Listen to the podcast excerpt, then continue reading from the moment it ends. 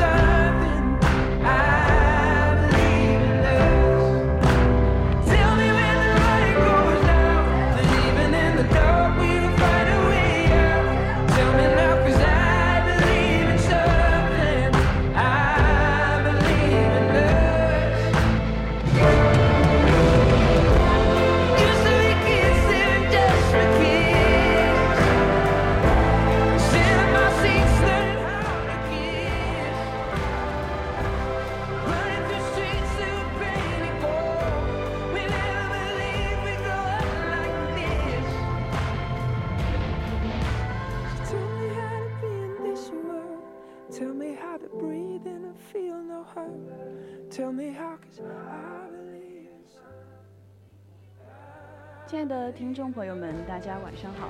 您正在收听的是为您直播的晚间节目，我是今晚的主播苏西。好久没有跟大家见面了，这可能是我，嗯，这学期也有可能是这个大学里最后一次做我们电台的节目了。然后今天呢，我很荣幸邀请到了我们的一位嘉宾，他也是我们电台里面的一位成员，他叫 Vicky。然后我们现在让他来做一下介绍吧。Hello，大家好，我是苏西的好朋友，我叫 Becky。今天是我第一次来电台做晚间节目。嗯，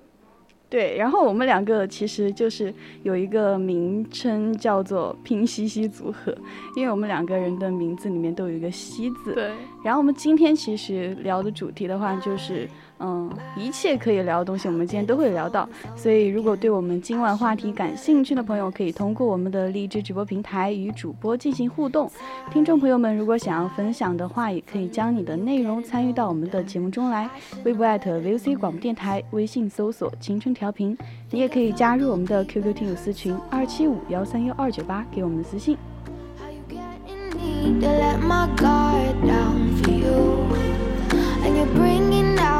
reckless parts. But I love it. Oh, I love it.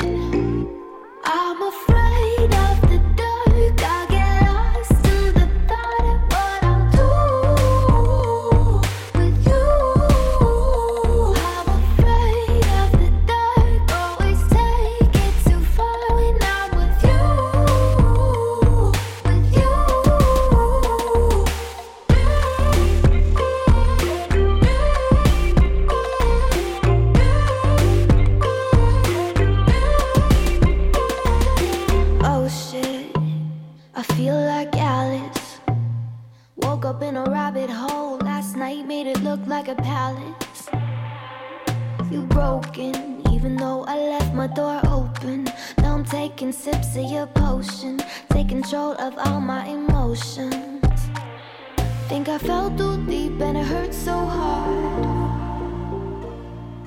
哎，Becky，最近就是有一部剧嘛，其实也挺火的，叫做《觉醒年代》，你有没有看过呀？嗯，虽然我还没有时间去看了，嗯，但是我在微博上就看了很多片段，包括其中里面的那些演员，包括还有导演的选角啊之类的，我觉得都是非常贴合人物本身的。嗯，那你知不知道，就是里面有你很喜欢的一个演员？于和伟是吗？对对对，因为就是其实说到这部剧，其实还是因为有于和伟，然后我才想非常去看的。然后结果没想到去看以后，就是非常的出乎意料嘛，因为里面就讲了很多嗯五四青年五四的那个年代，然后发生的一些事情。然后就正好之前我不是入那个党嘛，然后就上党课嘛，然后里面他就讲了很多，嗯、当时就是五四那个时期的一些事情，就正好就跟那个《觉醒年代》里面的主题就很贴切嘛，然后看的时候也很有代入感。嗯，那那个于和伟在里面演的是谁呀、是毛泽东吗？不是，他在里面演的是那个陈独秀，然后嗯对就是他就在里面就是做了一个新青年的那个杂志嘛，然后就要宣扬一种新的文化，然后去提倡一些新的主义。然后当时就是嗯，反正我觉得这部剧里面它最神奇之处就是把每一个呃古代的一些就是那些伟人的那些性格就刻画的非常的好，让我们能够从多个角度去看他们，然后去。嗯，想到他们之前的一些事情，因为这些东西，就电视剧里面演的这些东西，嗯，就是我们其实，在书本中是学不到的吧？我们只能知道他们在什么时间，就是去做了什么事情。但是关于他们人物的性格的刻画，其实就只能在电视剧这样子去传递，会更好一点。嗯，对你说这个这部剧的话，我就嗯突然想起，我高中的时候，我们班主任就会给我们放，嗯，《恰同学少年》，嗯嗯嗯，就是讲毛泽东，还有，对，就是毛泽东他年轻的时候，他学生时代发生的事情。其实我最开始嘛，对嗯毛泽东也是，嗯，就只是知道他是我们的开国领袖而已，但是嗯没有去深入了解他的性格，还有他的各方面的事迹。嗯但是通过《恰同学少年》这部剧，这让我爱上了毛泽东，知道吗？对我现在就是，就今天我不是聊天就跟你讲嘛，然后我就说就就是说北大的事情嘛，然后我就其实就是因为看这个电视，然后他就正好我现在正好看到就是蔡元培去上任北大的那个时期，哦对，然后我就。嗯，觉得就是蔡元培好好啊，在里面就是他真的非常的谦虚，然后又嗯，就是很很公正，然后又非常的就是能够开辟一些好的思想，然后就觉得北大真的太好了。然后我就去搜了一下那个录取的分数嘛，就是别人，嗯、比如说四川的收分就是，呃，六百八，最低都是六百八，然后最高可能是七百一十多的样子，然后就觉得，嗯，果然是顶尖大学。当然啦，我之前还在微博上看了，就是蔡元培他上任北京大学嗯校长的那段演讲，对我也觉得非常的感人，嗯然后嗯也很振奋人心吧，我觉得是。对，这个演讲就是可能我看的那个电视剧里面的演讲，不知道跟你看那个就是当时的那个演讲是不是一致的嘛？但是电视剧里面那个演讲就是也是让人非常振奋人心的。对，就感觉那个时代的青年，他们就是真的是很热血，对对对，然后就是一种为了祖国可以抛头颅洒热血，嗯。为了祖国可以奉献他们所有的青春的那种那种嗯。韧劲吧，我觉得是嗯。我们值得学习的地方。对，所以其实就是，嗯，就是我们上团课嘛，就经常会有一些主题，比如说就是关于新青年的一些主题嘛。其实我觉得这些是就是很有必要的，对我们来说也是很有收获的嘛。就上一次那个团课里面就放那个视频嘛，然后我就感触的很深。然后我们班里面也有很多同学就，嗯，也是就是热泪盈眶嘛。然后就觉得，嗯，就是新青年真的要有新青年的样子。对，其实我觉得就是我们上次看那个团课，就是讲边防战士去，嗯。为国献身的那个嘛。对，其实最开始我看到这个消息的时候，也只是觉得它是一则新闻，然后看到他们的年龄，还有他们的名字，也只是觉得可惜而已。但是当我真正的去通过一个影片去认识他的时候，我就会觉得，嗯，他是一个活生生的有血有肉的人。对，他对，就是真的是很可惜，然后也嗯对他们充满敬佩之情。嗯，我记得当时就是我们那个团支书让我们发表感想的时候，然后就有几位同学他们说的感想，就让我印象还蛮深刻的。就有一个女生，她就说，嗯，我们现在就是有一次，就是我没有玩抖音，我不知道这个事情哈。就是说，她说有一次抖音就是在清明节的时候就，嗯，禁停了一天，是不是？一下午还是一天，反正就清明节的时候。然后当时他就说，当时就有很多他周围的朋友嘛，就对于这个事情还蛮不满的，就觉得为什么清明节那天抖音要禁停嘛？然后嗯他就说这个事情就觉得，就说清明节本来就是一种，嗯、就是缅怀先烈的一些，就是一个节日嘛，就本来就应该值得我们去，呃，用一种比较。嗯，严肃的一种心情去对待，而不是说，嗯，就是要那种，就是你懂吗？就那种，就他说我们现在就是过清明节，就完全是把它当做是三天小长假来过，就是很多人都在遗忘这个事情，就遗忘一些历史，就希望我们那些比如说一些英雄，就包括元老嘛，就希望我们就是他们虽然已经去世了，但是我们就永远都不要遗忘他们。对，这让我想起就是元老去世的当天嗯的那个微博也是，基本上二十多条热搜都全是关于他的。嗯然后在，因为我也平平时也追星嘛，然后嗯在我的那个追星追星的那个首页里面，呃，我也看到很多博主就说今天要禁娱，不要发跟明星有关的消息。然后我的首页就基本上全是在祭奠元老的嗯那些消息，所以这样我其实也感觉到，呃，我们中国人民是很是其实是很团结的，对，我们也有一颗铭记历史的心，所以嗯这样我感觉到生活在这个国家是一件很幸福的事情。对，就是，嗯，我之前的时候就是，哦，今天我们正好就上了一堂课，就是那个哀伤辅导。就你知道什么是哀伤辅导吗？你猜一下。嗯，嗯，是不是跟那种嗯、医院的那种临临终关怀很像？不是不是，就是哀伤辅导，它就是那种，嗯、就比如说你有很失落的一些心情，比如说，呃，你的家人去世了，或者说有一些重大的影响，对于你来说就是影响很深，然后那个时刻你也很哀伤，然后就要对你这一时刻的哀伤做一个辅导的治疗。我们今天就学了这个，哦，对就是嗯，比如说像失恋啊，嗯，或者对，失恋也算，就心理的创伤的一种辅导，是吧？不一定要是那种失落的、哀伤的那种辅导，不是说随便哪个创伤都可以辅导那种。那我以后有悲伤的事情，我就可以找你免费跟我辅导不。行，因为我只能疏导你，但是不能辅导你，因为就是就是心理咨询有一个就是，嗯、就是有一个，嗯、就是有个规则嘛，就是说，嗯、如果是认识的人或者说怎么样的，就是我们关系比较好，我们就不能做咨询的咨访的关系，因为这样会影响，因为我会有主观的情感在里面，就会影响我对你的判断，就对这个咨询的条件来说是很不好的。哦，就是心理医生在治疗的过程中必须保持那种理性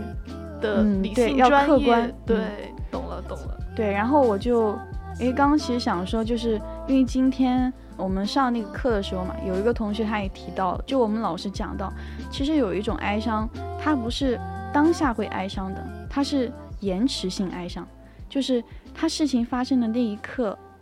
他不痛苦，他也不难过，但是过了一段时间，或者说有个什么刺激物去刺激他的时候，然后就会让他那个时候才会感到哀伤。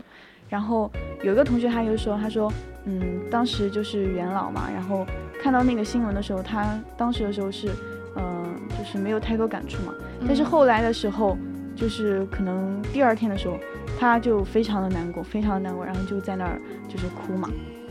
嗯，确实是因为，嗯，当元老去世的这个消息爆出来以后，我首先就是很震惊，嗯然后是不敢相信嘛。嗯嗯，然后我又在我的微博首页里面看到很多，比如说关于元老生活的那些细节，比如说他养的那只小猫，小猫对对，还有他，嗯，就说他在临终去世之前都还在询问，嗯祖国的粮食嗯什么什么之类的，所以其实感动我们的往往是一些很细节、很微小的东西。对你刚刚也说到了嘛，然后就让我想到今天的知识点，就是其中一个，就是说你对哀伤事件的第一个过程就是惊讶，就是你不敢嗯相信这个事实，就是第一个步骤。对，然后我就想说，因为刚刚不是说那个延迟性哀伤嘛，就是嗯当时我看到这个新闻的时候，我也是这样的。后来去看小红书里面，就是各种各样的，嗯、就是有些人他以前跟，比如说是元老的学生或怎么样嘛，然后他们发的那些小红书，然后又看了很多元老的那种纪录片的小视频，然后就就是一个人晚上就就在那儿就是哭，对，然后对，我记得你也嗯跟我讲了这对对对件事情。就是其实我还挺容易哭的嘛，就比如说遇到一些，就是真的是有一些事情，就是我会很容易哭。比如说你说上上团课，我就已经哭了不止一次了。嗯，然后还有就是看电影的时候，我也很容易哭，就是容易，比如说嗯、亲情的必哭，然后还有那种嗯、宠物的，比如说之前那个一条狗的使命嘛还，有忠犬八公对对对，我都必哭。然后还有就是关于国家这种大爱的，我也必哭。但是那嗯种爱情片，我就可能哭不起来，可能是因为经历的不够多吧。确实是，嗯，而且我觉得看电影，看电影的话，其实我们俩都不是特别喜欢去看爱情片的那种，要么就看悬疑片，嗯，就是之前有一个公众号，我很喜欢那个公众号，就是他就是经常发一些影评嘛，他就说他之前那个呃什么我我们的呃你的婚礼那个，嗯，然后呃就是他又说这个就说你的婚礼其实他是嗯、之前韩国翻拍那些年，对那些年，然后我们中国隔了十多年以后又来翻拍韩国的那些年，然后他又说这个轮回就很奇怪啊，就是明明我们这个现在人的恋爱观已经改朝换面了很久嘛，结果我们现在的电影电视行业的爱情片还是以前那个模式。嗯，对，因为我记得当时，嗯。爆出你的婚礼要首映的时候，我还问过你，我说要不要我们去看，因为我知道你喜欢许光汉嘛，嗯，然后我对他印象也不错，但是你还是拒绝了我。对，因为我觉得，嗯，不过我当时还是去看了，因为 就是跟室友去看了，因为室友很想去看，然后当时去看了，但是，嗯。嗯，因为，哎，如果不是因为许光汉，我肯定不会去看的。就是两个演员，其实我都还蛮喜欢他们的颜值嘛，对，就只但是那个剧情真的就是，嗯，就是你不能带脑子去看那个剧情，否则你会觉得自己没脑子。那你当时想中途离场？没有，因为毕竟是花了钱啊，你怎么可能中途离场，对吧？你真的是财迷。不是不是，因为嗯、呃其实那个电影它有些嗯、比较伤痛的人，可能看着还是会有很很很很很重的那种共共情，嗯，因为他讲的就是，你知道他讲什么？他讲的就是，嗯，学生时代的时候，男主喜欢女主，嗯，然后后来，后来我看了解说，但是我有点忘了哦剧情，因为我解说都没有看下去。反正就是。反正就是许光汉在里面演的那个角色就很惨嘛，就因为就多很多就一直都为女主就是做很多事情，然后就是两个人其实也挺爱的，但是就因为很多事情就总是分开嘛。嗯，然后男的也付出了很多，甚至付出了他就是他本来是个运动员，然后付出了他运动员的那个身份，然后就是这样，就是很惨。就一直去追随女主的脚步嘛。然后我感觉，其实我感觉这个剧就是女主其实也没有那么喜欢他，就只是因为，嗯、可能因为他就是因为男主为了女主，所以才失去了运动员那个身份，所以女主可能也有内疚，疚对，才会跟他在一起。因为他们两个分手的那个点就很奇怪，就两个人就是莫名其妙就吵起来，然后女的就说要走，然后就分手了。啊，嗯，对，就很奇怪啊！明明两个那么相爱的人，就是可以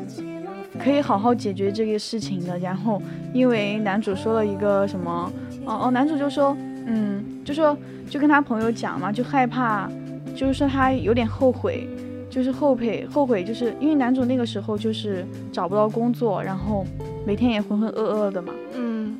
然后女主那个时候事业就起来了，就是两个人落差很大，然后男主就在那儿就在那儿就是有点抱怨了嘛，然后就跟他朋友讲，就说有点后悔，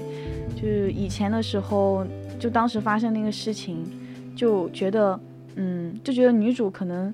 以后想起来这个事情的时候会感觉很内疚，然后会很后悔嘛。然后结果女主就听到，然后就说就说你居然觉得这个事情很后悔，我都不觉得怎么样。然后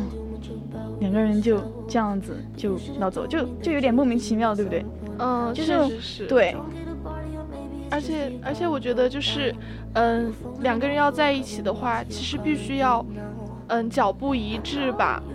就如果相差，嗯，比如说经济实力或者嗯说是家庭背景相差甚远的话，其实真的是走不远的。，对，所以就是要讲究门当户对嘛。嗯，就我之前有我那个很好的朋友，就是我上次给你提到那个他们又和好的那个，嗯其实他们两个就是，嗯，就怎么讲啊，就是一直分分合合、纠纠缠缠，然后现在又又和好了嘛。然后我觉得他们两个不结婚都很难收场了，就总是这样。就是每一次他们俩分手，我都觉得肯定会和好的，结果果不其然又和好了。对，所以爱情真的是一个很玄的东西吧？对，因为当时我记得他就跟我讲过，那个女生就讲，她说她感觉之后一定会比那个男生，嗯，过得好，事业会好一点，因为那个嗯男生就是可能就是有点不够上进嘛，然后也比较嗯享于安乐的那种，然后这个女生就非常的上进嘛，就觉得肯定以后会有很大的落差，然后怎么样，就觉得这一点可能对以后，比如说真的结婚了，那这一点肯定大家也会很去那个的，很去在意的。嗯，确实是，我觉得女生在跟同龄的男生比的话，确实会想得更远，嗯并且会成熟很多吧。所以这也是为什么有很多，嗯，青春的爱情会有遗憾的原因。对，哎，那你有没有什么就是比较遗憾的事情啊？嗯，你说的是学生时代还是说就是呃，你成长了这么多年，然后你觉得非常遗憾的一个事情。嗯，其实我昨天，昨天就是有点失眠嘛。昨天我们不是一起去吃了烤肉，然后我就很晚才睡。当时我就想，我就打开了我微博的草稿箱，我就想看看嗯我之前有哪些东西没有写，可以随便写写的。然后我就发现一条，就是嗯，讲的是我奶奶嘛，她不是嗯已经去世了嘛。嗯我当时就说，我当时写的那条就说是因为一首歌叫《心有独钟》，但是它是李佩玲版的《心有独钟》，因嗯为那首歌就会让我想起我在病床前给我的奶奶守夜的当时的那天。嗯。我就一直在循环这首歌，这首歌每次听到它的话，就会让我想起，嗯，比如说想起病房的消毒水味，或者说是那种空调，还有奶奶手心的嗯。传来的温温热，嗯，因为我觉得当时就是高二嘛，也不是特别懂生离死别，嗯。就觉得当时没有。其实我安慰我奶奶，她很病，就病痛的很痛苦，嗯。我也去安慰她，但是我并没有跟她有太多的共情。但是当后来我一个人来读大学的时候，当我也嗯生病受累的时候，我就会想起我奶奶，嗯。当时病痛是有多么的痛苦，是我现在生再大的病也没有办法所比拟的。所以我觉得我有一个遗憾，就是我奶奶吧，我觉得嗯我没有更用心的去陪她，嗯然后包括跟她说一些嗯告别的话也好，还有或者说一些爱她的话也好，嗯所以我觉得是一件比较遗憾的事情。嗯，其实我觉得就是我们生活中肯定有很多遗憾嘛，嗯，但这些遗憾如果我们去细细于想的话，肯定是对我们将来会有帮助的。其实也是一种成长。就你现在嗯、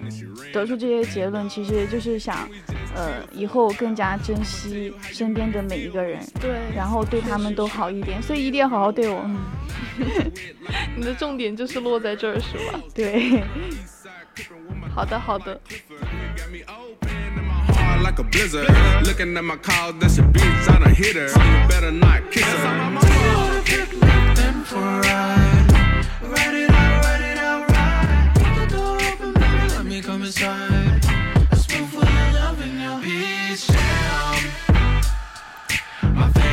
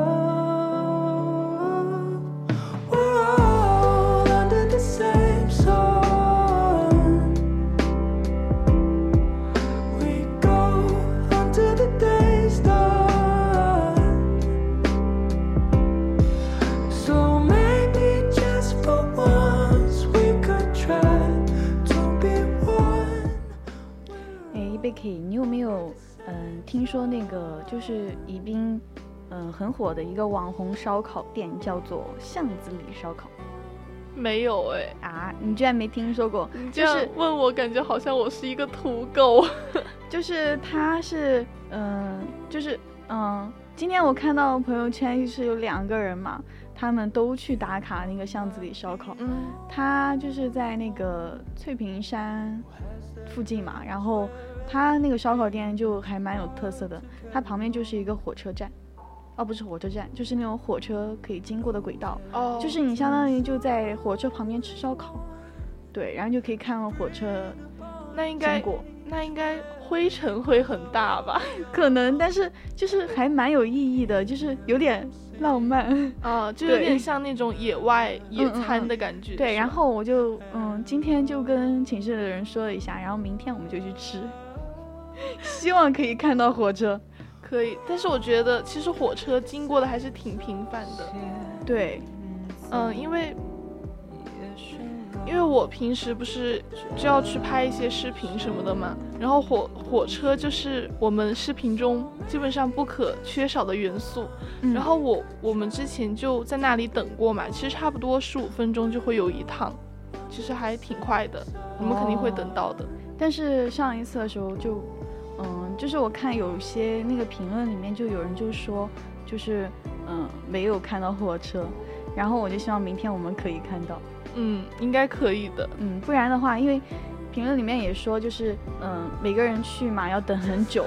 就要等个一两个小时，然后才吃得到那个烧烤嘛，我就想到等那么久，万一都没有看到火车的话，那不是白去了吗？对。那这个可以预定吗？好像不可以吧，因为你给他预定了，他可能也会烤得很慢吧，我觉得。嗯，而且我都不知道他有什么菜，预定肯定也不是很方便。他是烧烤，对，就是烧烤。昨天又刚吃了烤肉。啊别提了，昨天那烤肉 都没有吃饱。你吃饱没有？我我还行啦，我嗯应该、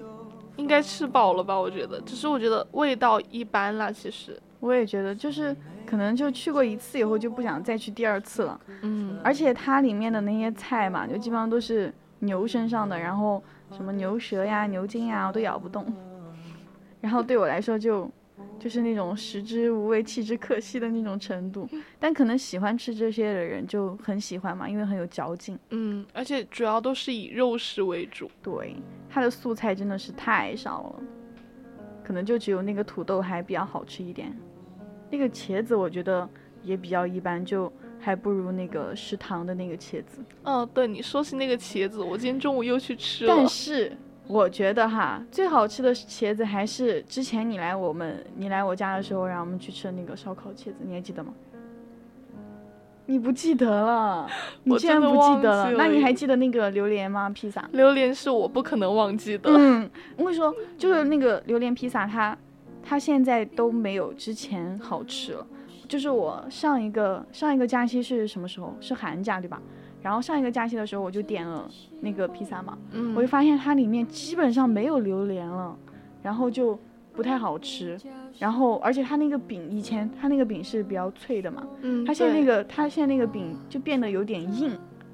因为他那个店本来离我家就很近嘛，虽然说点外卖，但是他很近，就很快就送过来，嗯，但是味道真的不如从前，而且也不拉丝儿了，以前还要拉丝儿。我觉得他应该是飘了吧。对，然后我又想到，就是我又发现一家新的一家店，就是另外一家披萨，它里面就全是满满的芝士和榴莲。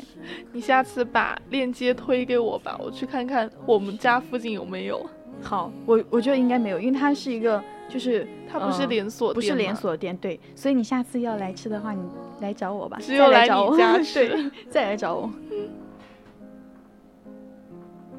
死去中清晰，明白你背着我聪明。你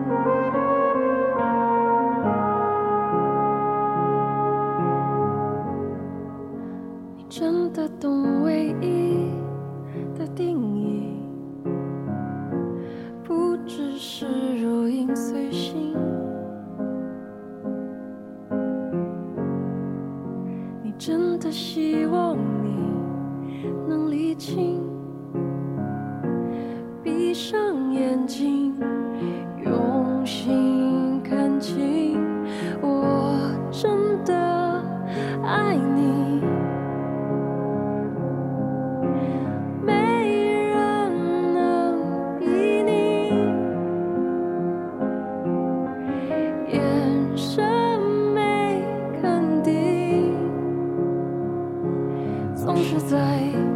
关键时刻清楚洞悉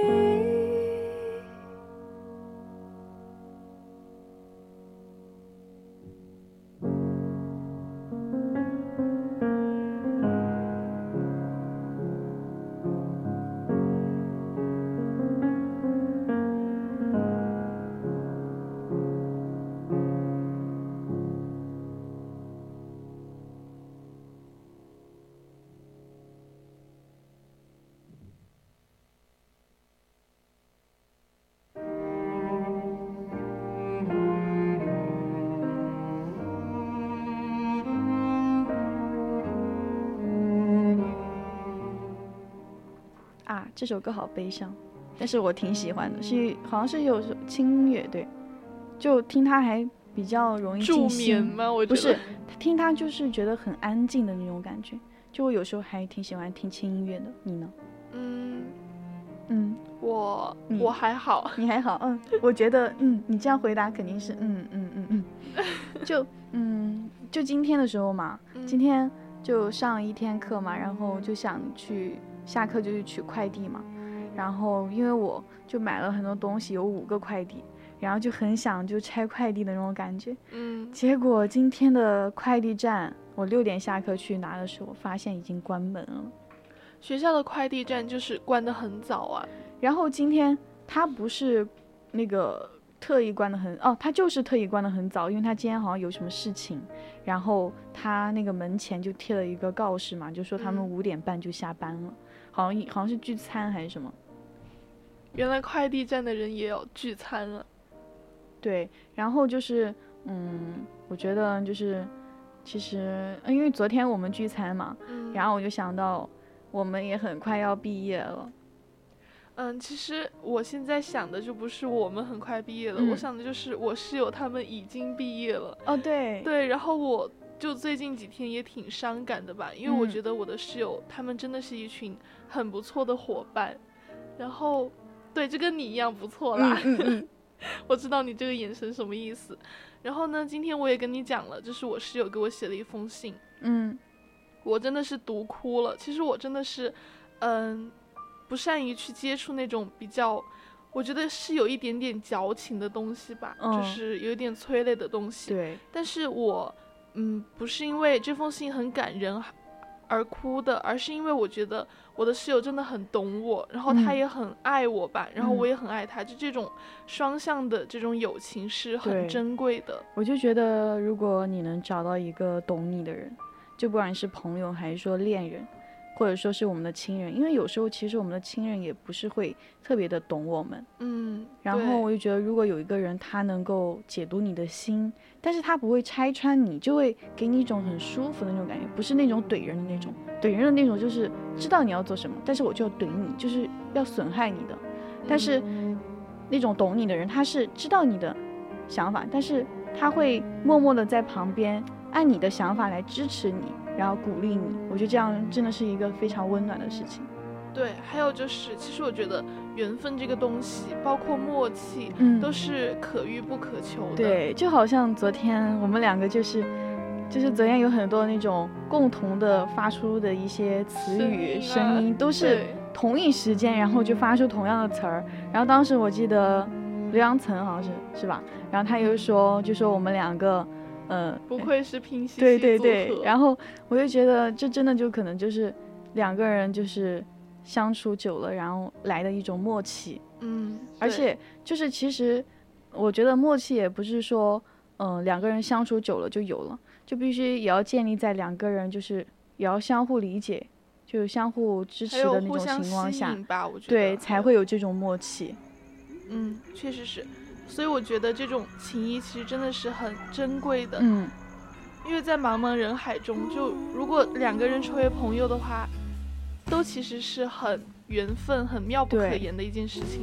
就比如说，嗯，就比如说那个，就是我之前发了一个朋友圈嘛，就说朋那个图书馆里旁边坐的那个大姐姐，嗯你还记得吗？然后我就觉得这个缘分也是挺奇妙的嘛，因为每天我旁边坐的人都会不一样，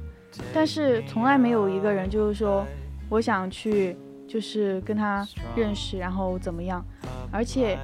他人也很好，然后就是我们两个会互相吸引的那种程度，嗯，然后就加了微信嘛。然后他因为就是嗯，就是已经就是快毕业了嘛，然后可能以后就不在这个学校里面。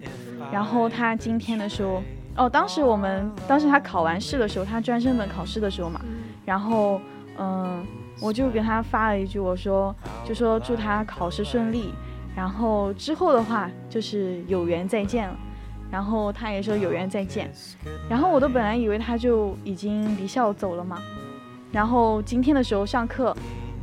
他就给我发了一个信息，然后他就问我，就说我和我同学有没有在图书馆里面，然后我就说我们两个今天上课就没去嘛，嗯，然后我就问他怎么了，然后他说他说他要走了，就说想最后再见一下我们，我就觉得嗯真的嗯，缘分珍贵的。嗯，而且这种缘分就是很难得，就是在图书馆里遇到的这种，就大家都就是一起努力的那种对，也是。共同奋斗。嗯，对。然后我就想到刚刚你说就读信那个事情，嗯我就想到我小，我其实一直都有一个小小习惯嘛，就是会收集旧的物品，就是有念旧的那种心思在里面。然后我那个，其实以前有很多东西我都被我就是可能搬家的时候就弄丢了或怎么样嘛，嗯。但是有很多信还有卡片，我都保存了起来，包括有一些你知道小学还有初中的时候就老爱传小纸条嘛，嗯。然后那些小纸条我也留好了。我以前还做了一个，反正我觉得是感动了我自己的一个礼物，就是我当时记得我和一个男生，嗯。就像个老爱传小纸条，然后他生日的时候，我就把他的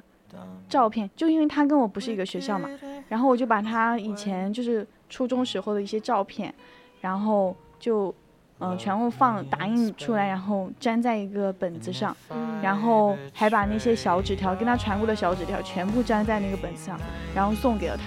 就我觉得还蛮有意思的，就很有嗯心啊，我觉得。就不知道他有没有保留那个礼物，就是他应该也会对被感我觉得动到吧？因为他当时说过，他说这是他收过最最最有心的一个礼物嘛。嗯然后我觉得我反正我就是还挺看重，不管是收礼物还是说送礼物，我都挺看重用心，包括在生活当中我都还挺注重细节的。嗯就虽然我可能不会去讲这个事情，但是我内心会去深究，然后会去细想，嗯、这个细节就是背后一些隐藏的一些事情。对，其实我觉得，嗯，就是注重细节的人都是特别温柔的人嘛。然后我就突然想到，呃，你生日的时候我送你浴缸，嗯然后你觉得这，所以我就想知道，你觉得这件事情对你来说是有诚意的吗？当然是没有了，因为因为这个礼物是早就说好，就是相当于嗯，在上一次圣诞节的时候说那个呃，你送了我浴球嘛，嗯，然后我就说浴缸都没有，送浴球干嘛？然后就说干脆送个浴浴缸嘛。然后你就说好啊，你生日的时候我就送你个浴缸。然后我生日来了，我就想哦，你要送我浴缸，然后就没有任何期待，然后也没有任何的变化。我以为我还心想，哎，万一说不是浴缸呢，是一个别的东西呢？结果还是浴缸。但是但是如果我不送你浴缸的话，你的浴球怎么用啊？我可以自己买一个浴缸呀。但是你可以送别的东西，不过没关系啊，反正你也不会挑礼物，就是我会知道你这个人就是不会挑礼物，所以我就不会去计较什么的，然后我也不会去那个在意什么，因为这个嘛不重要，是吧？嗯，确实是、嗯因为我其实我更喜欢在我送礼之前去问我要送礼的那个人他需需要什么什么，对然后就送一点比较实际的东西吧。因为我可能就平时的时候我会留意嘛，会留意他平时比如说生活中他说他想要个什么东西，或者说他缺个什么东西，然后我就会记下来，然后在他重要的节日的时候就送给他，嗯，嗯，然后。对，然后我就觉得，就是刚刚我还想说的那个，就是那个读信片那些事情还没说完。就是有一次的时候，我就在家里面就是读那些以前别人送给我的贺卡呀，还有一些小纸条什么嘛。我当时看着看着就哭了。嗯，其实我也保存了，嗯就是从小学，然后一直到高中到大学的那些纸条，还有还有贺卡，还有信的那些东西。就其实每次读都会有不同的感受啦，包括嗯，我每次读的时候都会想到朴树的那那首歌叫《嗯那些花儿》嘛。对，就是虽然虽然可能我们现在读大学，大家都是在天涯海角各个不同的地方，，对，但是嗯，我们还是我们之间是有情谊存在的，嗯嗯嗯，我们的心彼此是靠近在一起过的，对所，以嗯，是一件很浪漫的事情啦。其实我觉得，对我也觉得就是很浪漫的事情，但是嗯，可能就有可能是只有我们这一类人才会觉得浪漫，就是人和人之间就是可能不太一样嘛。就有些人他就完全不会觉得，啊，你还收集这些东西干嘛？有什么意思？就这种，就有一些人还会用这种语言去质问你，就其实发现这些人和人之间是不一样的嘛。就你不能用你的要求去要求别人，就你也要想，哦，他原来有那样的想法也是正常的。然后我就记得，就原来我们高中的时候，我们班主任唯一做的一件很好的事情，就是每个人生日的时候，就嗯，大家会就用班费买一个笔记本，然后每个人在那个笔记本上留言，然后留一条言，就是送给那个过生日的人，然后直到就是每班上的每个人都轮完一次就不办了嘛。嗯然后当时轮到我的时候，我就是非常的激动，这一天终于来了。然后我就收到了很多意料的祝福嘛，就有一些不太熟的人，虽然他们可能就是很有些就是真的很敷衍，就只回了一个生日快乐哦，就这种。但是嗯，回过头来，当时我去，因为有些人的名字可能已经记不得了，然后有些人也没有署名嘛，嗯你可能也不知道他是谁。然后当时我再去看的时候，那个时候已经读大学了，再去看的时候，我回过头来我就觉得非常的感动。我就想到，虽然以前高中没有初中那样团结嘛，嗯，但是大家的情情谊都真的还挺浓的。然后想到那些大家说的那些祝福，肯定都是很真诚的嘛，因为那个时候也马上要高考了。我就想到以后可能大家都会，呃，变得很不一样，然后大家都会有各自美好的生活。我就觉得，其实这个时间这个东西，青春这个东西真的很奇妙，也很美好。嗯，确实是你这样，你这个就让我想起嗯，我我我初三的时候也是过生日，然后我的那个好朋友他就是自己买了一一叠纸吧，应该是，嗯。然后让全班的人给我写上生日祝福，嗯，并且我们当时是住校嘛，嗯。他就是在我生日可能刚过零点的时候，就悄悄来到我的寝室，放到嗯。我的那个床边，而且我当时都完全没有感觉嘛，我都是第嗯。二天才收到，然后当时也是很惊喜，也很感动，嗯。包括就像你说的，我们也是初中是很团结、嗯嗯嗯，很有爱的嘛，所以我觉得这份情谊也是一个很珍贵的东西，而且那那叠纸我都现在还留着，虽然它可能都已经嗯旧了、泛嗯泛黄了，但是我觉得我是不会把它扔掉的。对，我觉得对于我来说，那些全部都是一些很美好的碎片化的记忆。当他们组在一起的时候，被我看到的时候，我就好像又重回到了当时、嗯当下写的那些小纸条的那些时刻，我就觉得是很浪漫的一个事情。就是会拼凑，把这些碎片都拼凑成当时的点点滴滴，然后再再想起来。嗯，尽管可能当时，比如说小纸条传的内容可能是一些不好的事情，但是在现在看来都是一些很有趣的回忆。然后我又想到，就是你刚刚说你同学给你就是弄了一个本子写生日祝福嘛，嗯。我又想到，我还是想要说，就是我们班那个同学，在我上一次生日的时候，在我们大学的班群里面，就是发祝某某某生日快乐，大家刷起来，然后就很尴尬嘛，因为我们班人很少，然后大家的情谊真的就是比较拉开，距离很拉开的那种，对，当时就很尴尬，就只有因为那个是领红包接接接龙的那种，嗯，当时就只有几个男生就领了，其他女生都没有领，我们我们寝室的人都没有领，我就觉得还挺疑惑的，因为我们寝室我自以为就是关系不至于还那对，不至于会让我尴尬那种程度吧。结果真的就包括那个热情似火的那个，那个室友，对他也没有那个嘛。然后我当时就觉得就很不正常，我就觉得是我自我自作多情了吗？以后就是那种嘛。然后可能也是因为他们没有看到嘛，反正不管什么原因，但是虽然有一点尴尬，但我还是挺感谢那个同学的。对，就是他能够想到用这种方式，用他的那种方式来为我庆祝我的生日，我就觉得挺感动的。虽然把我整尴尬了，他后来就是还私聊我说，他说你赶紧让大家动起来啊！我说我怎么让大家动起来？不是你发的吗？我怎么好让大家动起来？给我说生日快乐。确实是，嗯所以就是越长大吧，就越发现，其实像高中，就是十几岁出头的年龄，嗯那个时候的友情也好，然后包括师生情谊吧，我觉得都是很不错的，嗯，都是非常弥足珍贵的。因为大学嘛，现在大学都很自由啊，但是有很多自己干自己的事情，也不会太顾及别人呀什么的。对，但是初中、高中的话，就是大家都是是一个班，然后大家就很融洽，而且有很多能够让凝聚力变强的一些事情，嗯，就比如说一些运动会啊、竞赛啊什么的，对，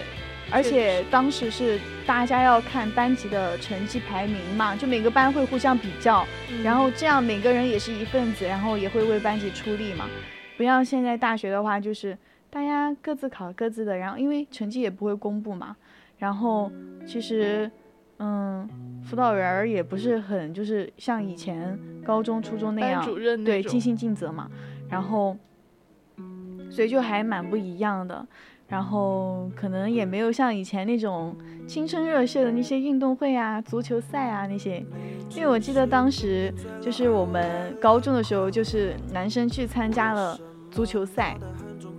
因为我们班的男生都还挺喜欢踢足球的，嗯，然后他们就去还进了那个决赛嘛。当时我们进决赛的时候，我们班主任就真的就突然下了一道令，就说，因为他以前从来不那样，他是对我们很严格的，就是包括一些体育运动，他让我们尽量不要参加嘛。但唯独这个事情，他让我们去了，对，他还让我们班所有女生，就明明是自习的时候嘛，没有让我们上自习，去为我们班男生加油。然后当时的时候，真的我第一次看足球赛，然后第一次觉得足球赛这么好看。然后我当时就在旁边跟我们班的人加油，然后要进球，怎么进一个球就非常的紧张，然后非常的开心，然后没有进球就在旁边就想啊进球进球进球，然后但是就是后来的时候就再也不会遇到这种情况，就还挺怀念那个时候的。嗯，毕竟那个时候的人也是不一样的。嗯，但是其实我觉得，换一个方面来想的话，不是有那么一句话吗？就说其实人的一生都是你自己单独的一次旅行吧。嗯，你身边所遇到的人，他们都只会陪陪伴你一段时间。对一段时间，大多数人都是如此。像那种，嗯，我觉得很很多年都在一起的那种挚友吧，其实都是嗯很难得的事情。可能有的人一辈子也遇不上一两个，对，所以我觉得有有那么一两个可以一直陪着你走人生幸运。对走人生之路的这些人，已经是非常幸运的事情了。对，但不管怎么样，我觉得还是要就是活在当下，然后珍惜身边的人，嗯，因为对你要往线下看嘛，嗯，然后你线下的人就在你旁边，对不对？然后就要好好珍惜。我懂，我懂。嗯，对，我们要互相珍惜。我们在尝试着和自我的情绪做无声对抗，最后只剩下的是没灵魂的躯壳。只是今天醉了，而我累了，困了。为什么脑袋很重，可是睡不着呢？一直在思考谁是谁的匆匆过客。如果你也认可，如果你也认可，不一定所有的爱都会变成解药。真的吗？恋爱的双方都想把承诺太多，做的太少，可时间悄悄走掉，可时间悄悄走掉。I was loving you.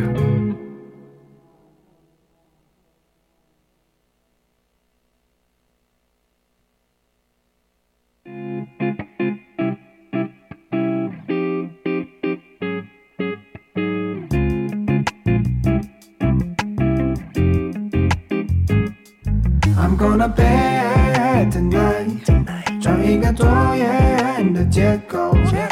天再做也不晚。Really I wonder if I'll ever finish。I'm gonna bed tonight，找一个多远的借口，明天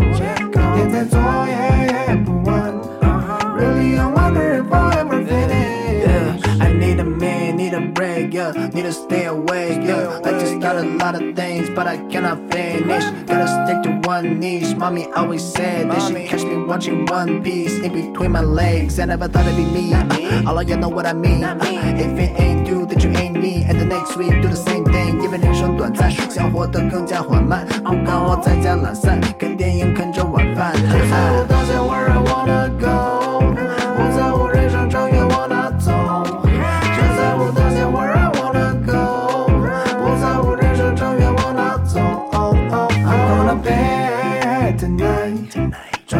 哪走。I'm gonna bed tonight，找一个多 的结构，一天在做也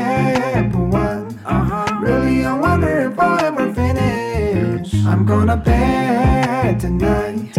装一个多元的结构，一天在做也也不完。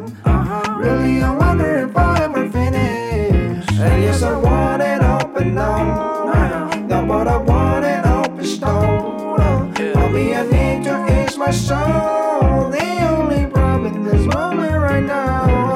Now. 今晚先睡，明天再来。You call away, so time I call a break. I'm gonna bed tonight，找一个拖延的借口，明天再做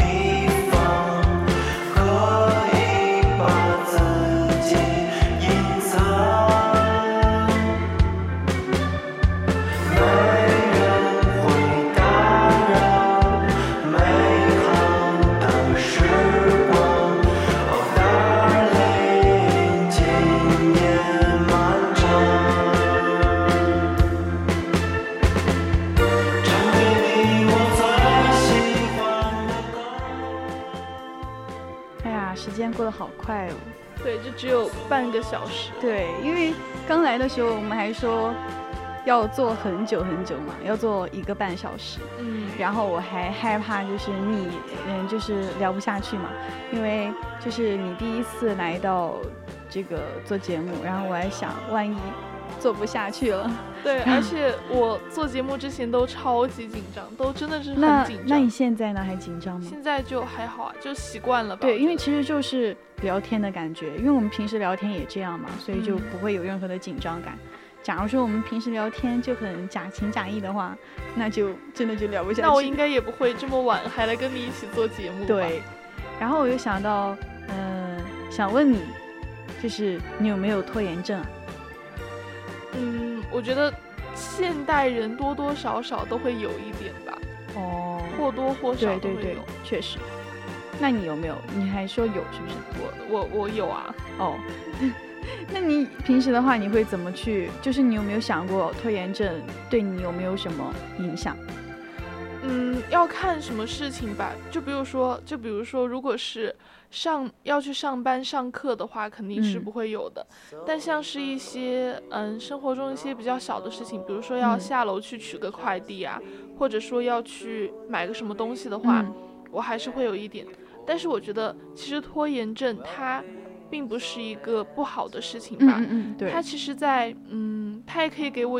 给我一些缓冲的机会，因为我觉得我就是那种我金牛座嘛，就是嗯那种反射弧会超级长的那种人，嗯。然后就觉得如果在做一件事与另一件事之间的话，有一点点给我缓冲的机会，或许我另外一件事情会做对到更好一点。嗯我是这样其实你这样想还挺好的，嗯。嗯，就没什么特别那种，嗯，给自己很负能量的一些影响。嗯，嗯我是一个比较乐观的人啦。对，就还挺好嘛。因为有一些人他就比较严重，他会因为自己他能够意识到自己有拖延症嘛，嗯，然后他一想到这个，他就会嗯很苦恼，因为拖延症还是很苦恼，但是又改不了，就给自己造造成了很大的影响。嗯，那确实是，我觉得，如果是拖拖延症已经影响了自己的生活的话，确实应该要改一下，或者说嗯是克服一下吧。然后我就想到，就是明天要去吃烧烤嘛，嗯我就希望它能够好吃一点。就如果真的等了很久，就最坏的打算哈，等了很久没有看到火车，然后不好吃，然后还贵。你你你就是要把自己的心理预期降到最低，这样的话，如果，明天就是有一点点小惊喜，就都会很开心。对我平时就是会把一个事情往最坏的 对，方向去想，我也是那种人。对，然后做好最做最坏的打算。对对对，然后这样的话就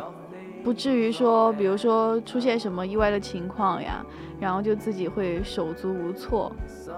嗯因为我平时就还挺喜欢做计划的嘛，嗯，就比如说去哪儿玩呀，然后就会提前把攻略给做好，就不像有的人去旅游的话，他们就是属属于那种，嗯、明天要去哪儿，那我们就今天晚上才。开始定，对，就是走一步看一步的那种。其实我是就不太习惯这种方式嘛，因为我觉得就是要提前定好，提前定好一个大致的方向，就必须要有一个大致的方向，一个轮廓在那儿。然后就就我的想法就是，反正既然都出来了，就是时间也耗费了，那我肯定就要想去的是我想去的地方，就是去有意义的地方，而不是说，嗯、今天我们才在那儿想，明天要去什么地方，然后有可能这地方就来不及去了嘛，因为有你知道有些，比如说有些景区它订门票的话，你当天晚上再订，它可能就订满了嘛，嗯，然后就不行，所以我就觉得就是一切都要做好充足的准备的那种。嗯，而且我觉得在生活中，嗯，提前做计划是会给自己安全感的。嗯，反正我就是挺缺乏安全感的，就是从我自我的剖析，就是 学心理学就是要不断的剖析自我，嗯然后我就发现我自己还就是挺缺乏安全感的嘛，可能就是因为呃原生家庭带来的一些影响嘛。嗯但是这个安全感，我会通过各种方式去，呃，填满。就比如说做计划呀，或者说，呃，把安全感寄托在别的东西身上，就那种。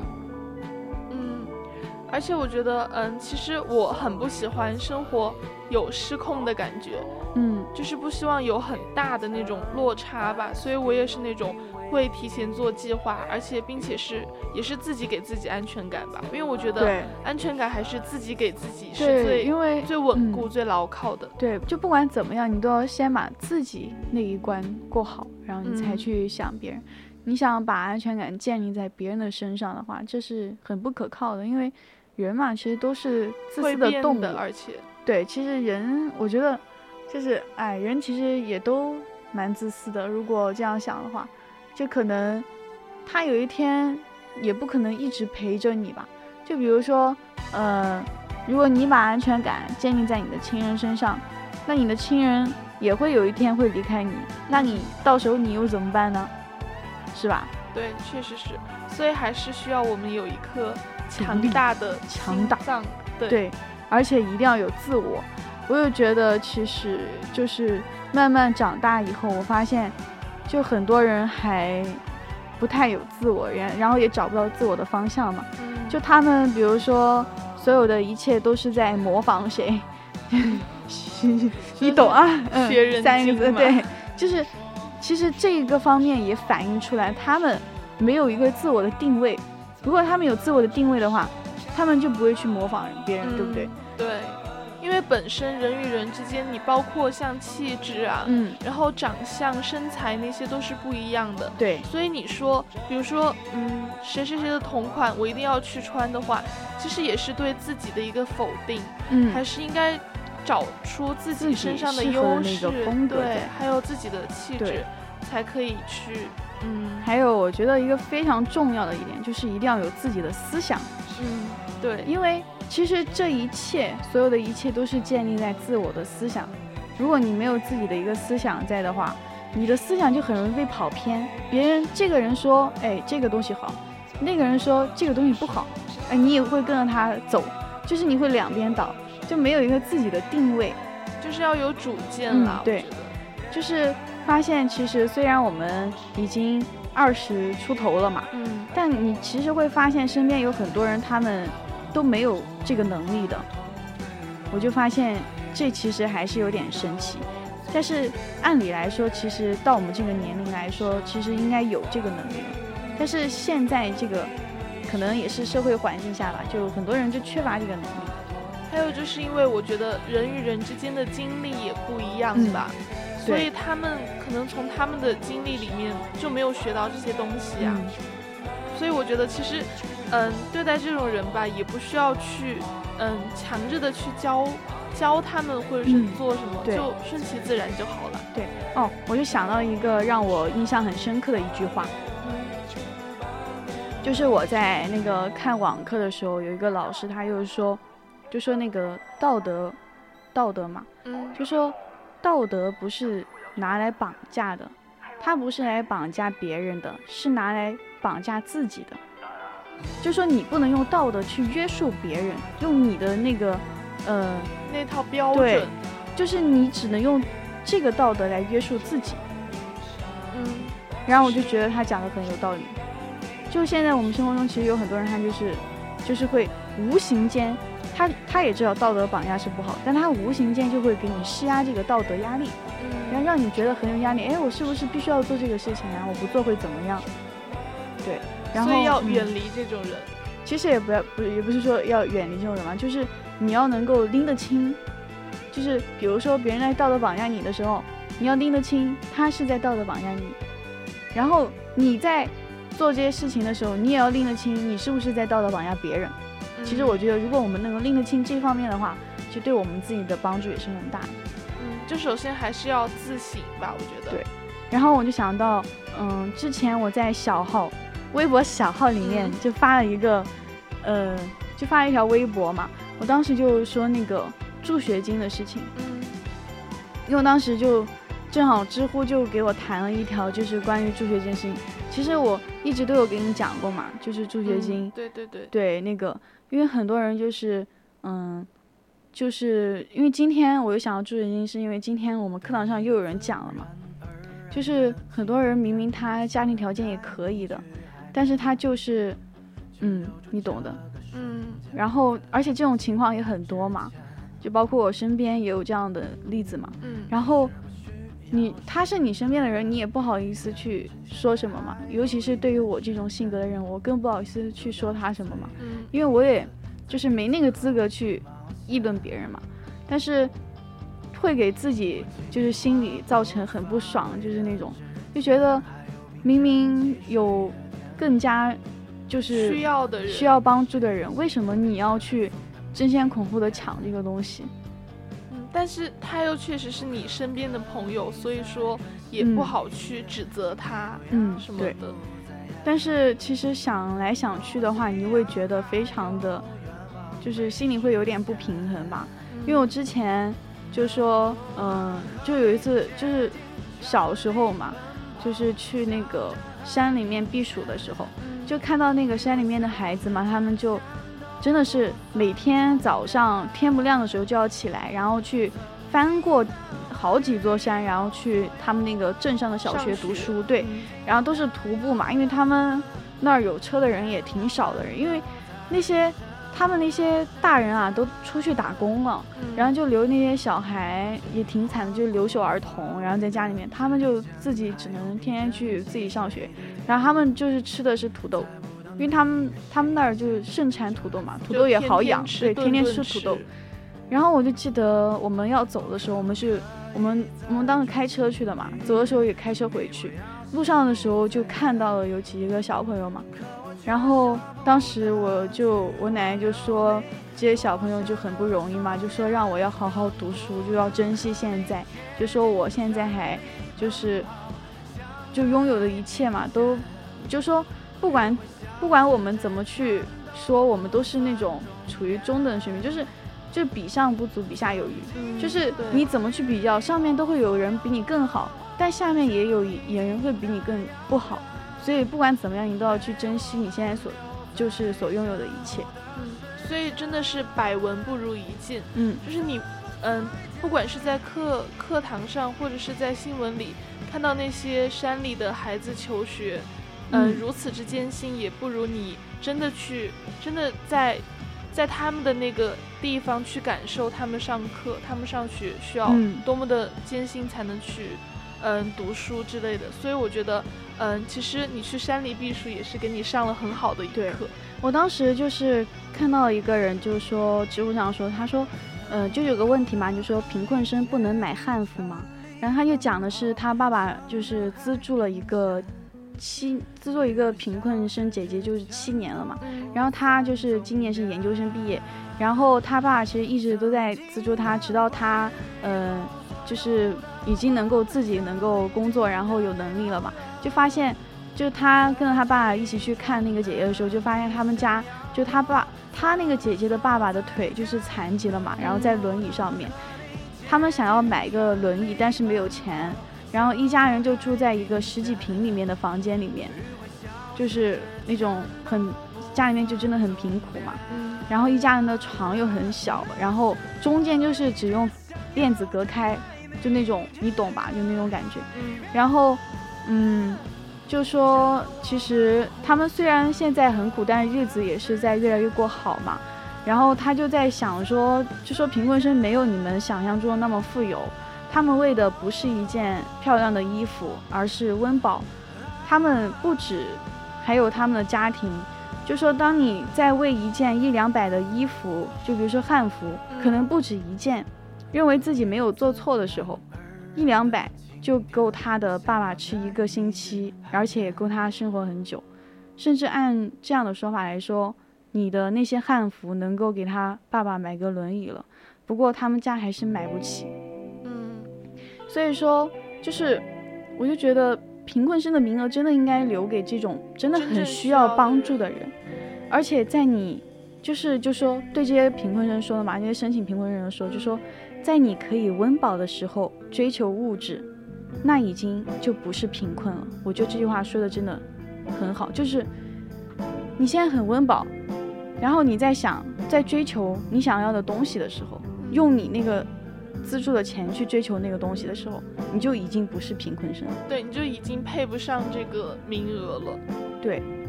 就也不这里就是不是说贫困生就不能去买自己想买的东西，只是说你想买的这个东西已经超过了那个范围了。就是你不是靠自己努力去买的，你是靠那个奖金去买的，而你的而那个助学金其实是拿给你做更有意义的事情，就是用来学习的呀。我对就是用其实助学金不就是那个免学费的嘛，嗯，就是拿来就是补助你学费的东西啊。所以我就觉得，哎，当时就是我跟你说的那些嘛，我听到那些话的时候，我就觉得，嗯，就可能还是三观很不相同嘛。嗯，确实是。对，然后我就觉得，虽然就是我们其实其实现在现在这个年代真的挺好的，就是社会在慢慢变好，然后党和国家都在慢慢的建造这个美好的中国嘛。就比如说我们现在已经全面脱贫了嘛，而且就是现在电商也做得很好嘛，就是助农啊那些，就就你看得到这些发展的美好，就觉得对，身在华夏真的太幸福了。可能我这辈子的运气都都用在了我出生在中国这件事情上，我就觉得真的太幸福了。所以生活中倒一点小霉也就也就认啦。嗯，其实哎，不顺心的事情总是会有的嘛，但还是要乐观一点。然后我就想到之前五幺二地震的时候嘛，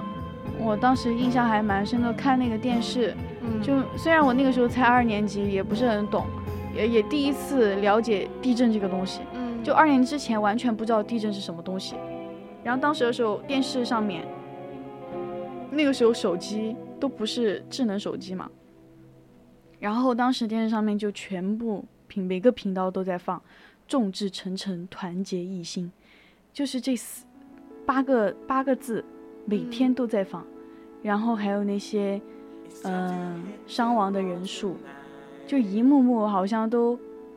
铭记在心了。嗯，确实是，包括像那些嗯播报地震新闻的那些主持人，他们也都是哽咽着在报道这些新闻。对，其实我觉得，就我们还是很幸运嘛，因为我们离那个震中很近很近，嗯就在都江堰嘛，嗯然后就真的很近。然后因为我们都江堰也有亲戚嘛，他们那个时候他们的房子好像就是震垮了，然后就来我们家来暂住嘛。当时的时候每天都会有余震，我们每天都不敢在家里面睡，因为离震中心太近了，万一就传过来了呢。嗯，就很害怕嘛，大家每天都在外外面睡，然后人又很多，又一起一起在一起，然后那个时刻我觉得是，就是永远都不会忘记的一段时光。还有包括在地震的那一刻来的时候，虽然很小很懵懂，但是我记得我们一起跑到了那个操场里面，就老师组织我们一起去操场，因为当时我们是在一楼，我们那个教室。嗯然后就没有特别的那种震动的感觉嘛，可能没有在楼上那种感觉要强烈一点，他们毕竟要下楼梯嘛。嗯然后当时的时候我就哭了嘛，我那个时候也不是很懂，然后但听到别的小朋友在说什么，嗯、要要要要怎么样要怎么样，就是要亡了要亡了怎么样，然后就很害怕，然后就偷偷大哭嘛，而且当时老师们就是打电话嘛，打电话通知家长来接孩子，就是那个时候通信已经全部断了。对，打都打不通。对，然后大家都在很焦急，然后全部抱在一起，就是也是在互相安慰嘛，大家抱在一起说，哎呀，没事的，没事的，然后都在等家长来接我们。嗯，其实那个时候也可能有点害怕嘛，就是说万一自己的家人也被埋了呢，对，就想法。对，就会想起真正在震中的那些孩子，嗯，他们的家人就是真的被埋了，或者说是他们本人也被埋在下面。对，对，所以说我觉得，嗯，像你刚刚说的“众志成城，团结一心”，这、嗯这八个字的分量真的是不轻，是非常而且重的。当时就是我记得我们其中一个老师他，就现在的老师，他说他当时的时候就去了赈赈灾中心去去做心理咨询嘛。嗯他说就是看到了很多生死离别，我就觉得真的很佩服他，因为他那个时候也比较年轻嘛，十几年前。嗯然后退回十几年前，他能够去现场去看到那么多生死离别，而且还遭受不断的余震，他当时也肯定会很害怕。也会面临他那么害怕的情况下，他还要去帮助别人，我觉得不管是他也好，还是说在那儿的各种志愿者，嗯然后各种消防消防员、各种那种救卫队，还有医护人员，还有记者，都是值得我们去尊敬的。还有包括当时被埋在下面的，还有现在还活着的那些人，我觉得他们都不应该被遗忘，因为这一段都是我们值得去铭记的历史。嗯，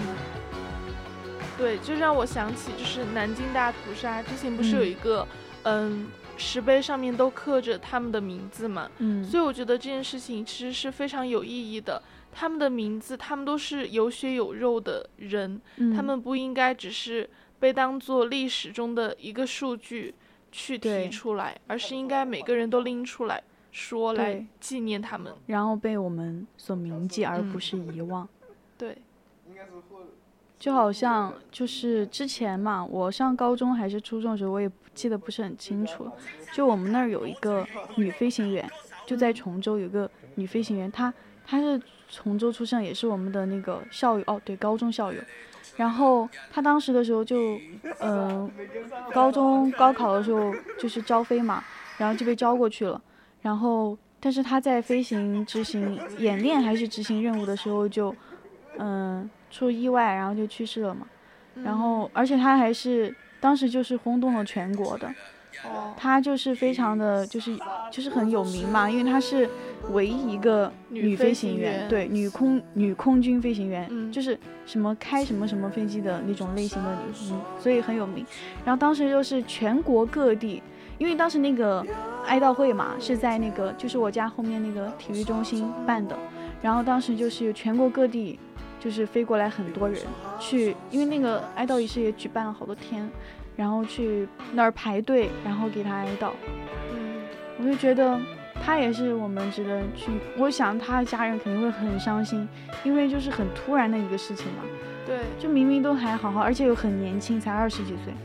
而且好像好像我听说像这种，嗯，在飞机演练中去世的，就牺牲的这些嗯飞行员，他们都是为了保护战机，所以才会牺牲自己的生命。所以越想到，因为他明明可可能还是会可以跳伞的那种嘛，对，但他没有选择那种，我就觉得真的，他那一刻肯定很难过吧，也很难受。嗯，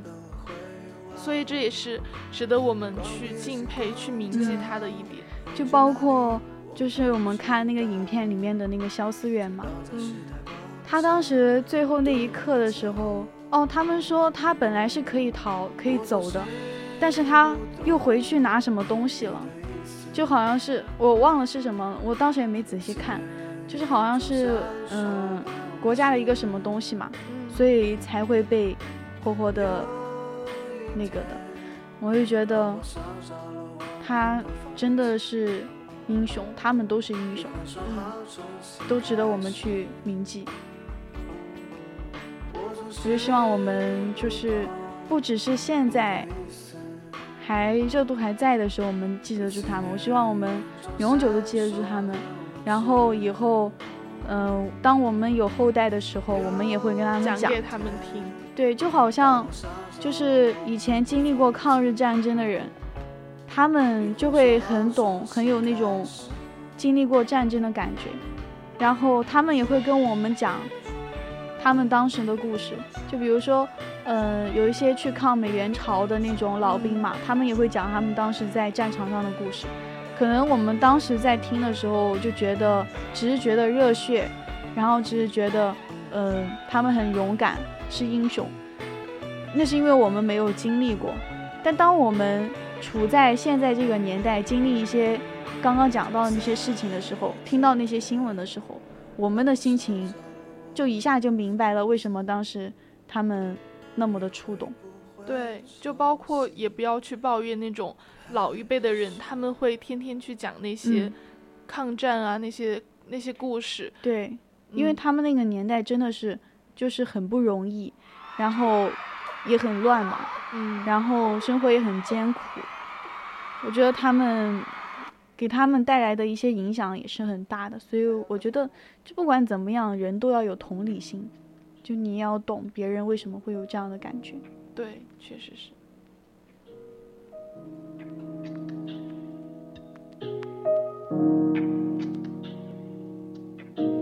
北半球马上要迎来春季，可温暖的白昼尚短。To do list, I don't want to do，焦虑把头脑胀满，麻木的抱着手机，秋水望穿，从清晨到傍晚。我们度秒如年，可秒针的脚步丝毫没有放缓。夕阳西下，映红整片大地，就是不给我打面光。即使工作摸鱼，也灰头土脸，身体一直是亚健康。总理 fly 跟自己赌，不清醒的状态占据了每日。吃够了生活的苦，终于敢把拿铁换成美式。曾经渴望过一过的生活，如今令人厌倦。梦见梦也是虚假的，一切都不如早点变现。渐渐习惯了放弃，不切实际变得朝三暮四，失去了灵感的笔在白纸上留下一行行污渍。哎一脸茫然的月光族看着月光爬上帷幔，野心勃勃的人又辜负了野心，什么都没干，想去哪都有人同行，却总觉得缺少陪伴。志气退散的人把闹钟一关，在时间里没乱。跟春天说了句拜托，今年一定要把我照顾周到。可想抓住的东西太多，连已经拥有的都会丢掉。想做的事情一多再多，结局大多数可就要。哎，再说再说再说，把日子过成省略号。跟春天说说了句拜托，今天一定要把我照顾周到。可想抓住的东西太多，连已经拥有的都会丢掉。想做的事情一拖再拖，结局大多是无可救药。哎，再说再说再说，把日子过成什么。哎，嗯、我想问问你，就是有没有哦，就是今天的感觉，就做节目的感觉，你觉得怎么样？嗯，其实我觉得，就从最开始我很紧张、很激动嘛，就得知我要跟你一起做节目。嗯然后现在，其实我觉得也是一种很放松、很疗愈的过程吧。因为像，嗯、像我的话，就是一直在做兼职嘛，嗯然后偶尔也来做下节目的话，其实我觉得也是一种疗愈我、放松的一对一种过程。对对对对，而且我觉得在就是我跟你一起做节目的过程中，也能感受到就是我们的默契啊，嗯包括我也会我也能够更加的去了解你之前做节目的的那种那种感觉是不是？对，就是还有那种状态。对，因为我之前其实其实我一直都，嗯、挺喜欢做节目的，就是是真的很喜欢做节目，就是尤其是晚上的青春印记嘛，